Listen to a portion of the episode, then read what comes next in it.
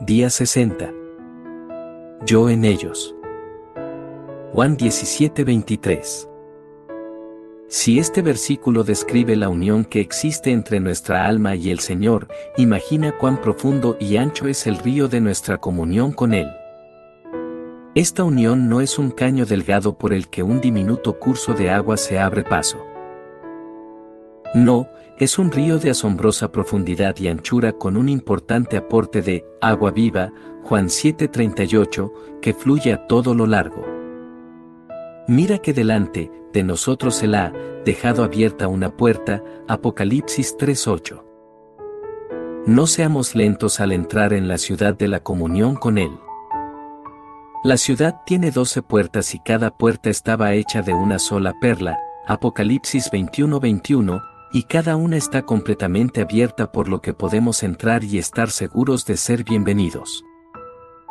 Si la ciudad solo tuviera una tronera pequeña hendidura a través de la cual se arrojaban flechas desde los muros de las antiguas fortalezas por la que se pudiera hablar con Jesús, sería suficiente bendición, por lo menos, intercambiar una palabra amable a través del estrecho agujero. Pero cuánta más bendición es contar con una entrada tan amplia, completamente abierta. Si el Señor Jesús estuviera alejado de nosotros y nos separara un mar tempestuoso, anhelaríamos enviarle un mensajero con nuestro amor y aguardaríamos con ansias que ese mensajero regresara, trayéndonos noticias de la casa de nuestro Padre.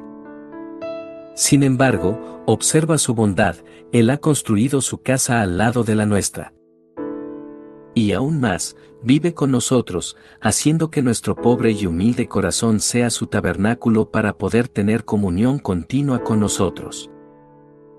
Cuán necios somos si no vivimos en continua comunión con Él.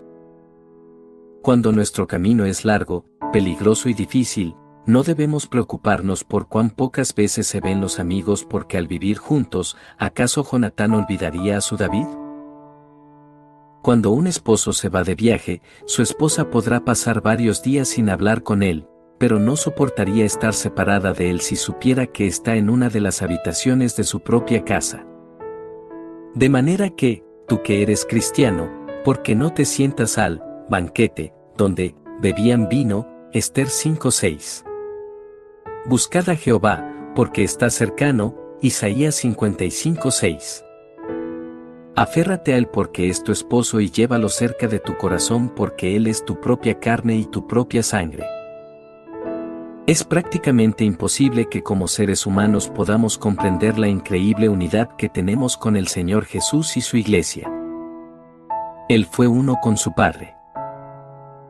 Ha experimentado esta unidad eternamente con su Padre, sin jamás tener ni un solo pensamiento fuera de la voluntad de su Padre, mucho menos una acción.